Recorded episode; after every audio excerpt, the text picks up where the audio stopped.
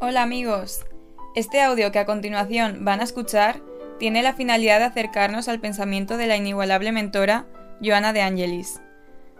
Son fragmentos de su obra Vida Feliz, psicografiada por el medium Divaldo Pereira Franco, con los comentarios de la Asociación de Estudios Espirituales Grupo Villena.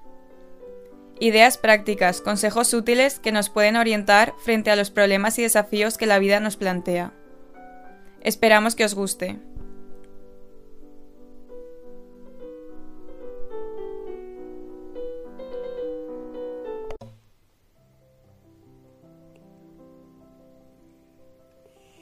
Saber escuchar. Tarea de todos. Del libro Vida Feliz, ítem 121 de Joana de Ángelis. Vivimos en la era de la comunicación.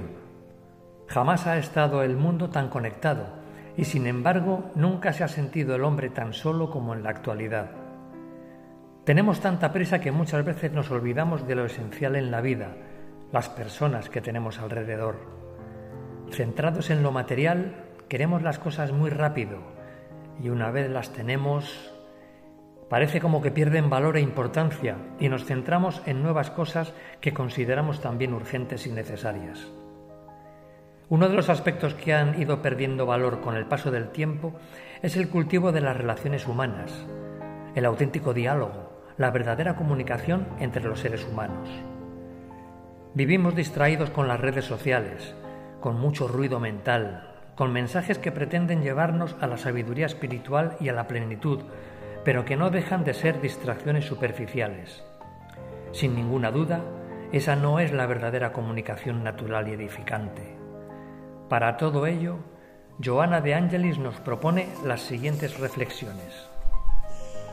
Escucha con serenidad siempre que a tal seas convocado. Hay que pararse para escuchar. Los demás necesitan ser escuchados, comprendidos. Para ello se requiere tiempo y paciencia. Permite que el otro concluya el pensamiento, no anticipando conclusiones, ciertamente incorrectas. Las exposiciones necesitan su desarrollo, sus matices, no nos podemos precipitar. Si queda alguna duda, al final se debe preguntar para tener claras las ideas que nos tratan de expresar. En ese momento, la única prioridad es escuchar al interlocutor que pone todo su interés en ser escuchado y comprendido. Si anticipamos conclusiones podemos estar fácilmente adulterando, sin querer, el sentido de las ideas que se tratan de exponer. No todos saben expresarse con rapidez y claridad. Efectivamente, no todos tienen facilidad de palabra ni capacidad de síntesis para expresar sus ideas de manera exacta. No existen las formas perfectas. Tampoco podemos aspirar a que los demás lo tengan que hacer de una forma diáfana y brillante. No se trata de eso. Escucha, por tanto, con buena disposición, relevando las colocaciones y palabras indebidas. Así, buscando entender lo que Él te desea exponer. Muchas veces las emociones, los sentimientos, los anhelos de quien habla empañan y adulteran las ideas, disfrazándolas con ironías, frases incompletas, verbo rápido y casi inteligible. Toda esa precipitación puede ser un síntoma de la necesidad que posee de atención, de comprensión, sin que realmente esté buscando respuestas o soluciones. La caridad bien entendida nos exhorta al esfuerzo por comprender el sentido real de las palabras que escuchamos, el mensaje oculto que se esconde detrás de todo ello, por muy imperfectas que sean las formas. Si son muchas las dificultades para comprender el mensaje, hay que preguntar, indagar, transmitiendo serenidad y la sensación de que no tenemos prisa. Ha de percibir que comprendemos el alcance de su preocupación y sus intenciones pero para ello se necesita tiempo. Si te acusa, busca la raíz del mal y estírpala. Puede que esté dolido o preocupado por situaciones vividas o comentarios desafortunados o mal interpretados que quedaron sin una resolución favorable. Si hay confusión, se debe aclarar. Si se ha hecho daño, aunque sea sin intención, hay que reparar y solucionar el conflicto. Mientras se escuchan las acusaciones, hay que pedir ayuda a lo alto para la mejor resolución del agravio. Todo tiene una solución cuando hay buena voluntad y deseos de progreso. Jamás hay que sacrificar, al menos por nuestra parte, la fraternidad, los vínculos que poseemos los unos con los otros sin darnos una nueva oportunidad de reconciliación y reparación. Si se trata de un malentendido, aclararlo después de escuchar con atención.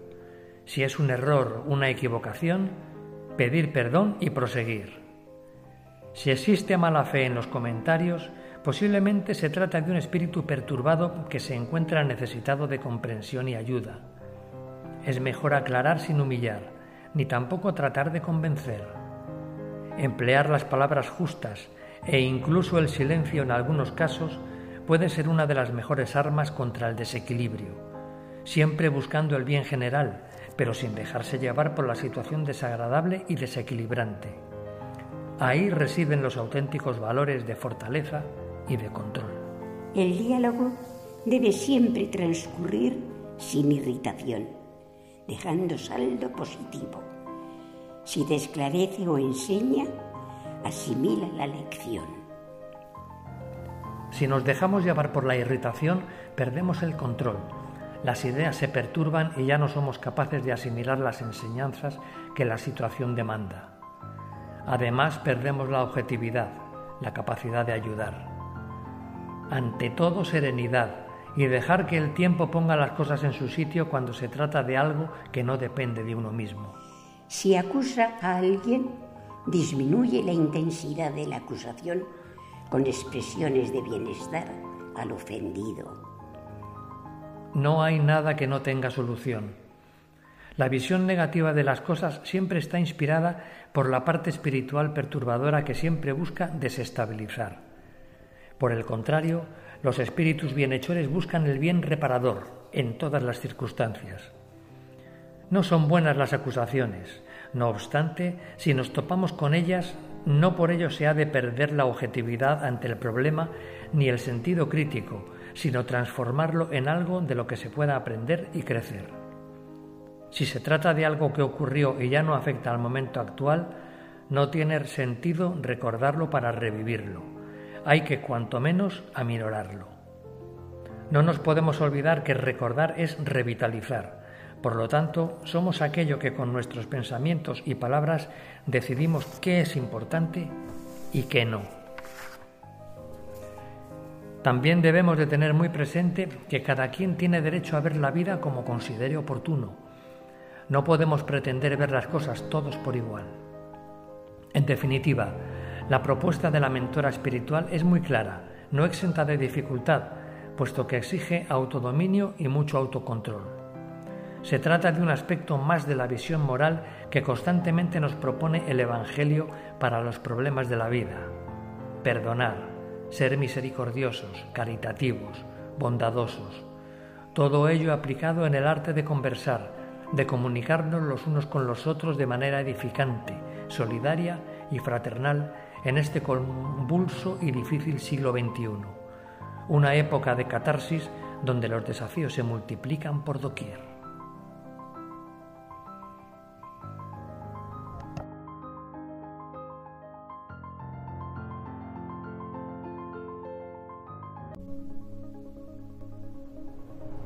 Bien amigos, esperamos que os haya gustado este audio.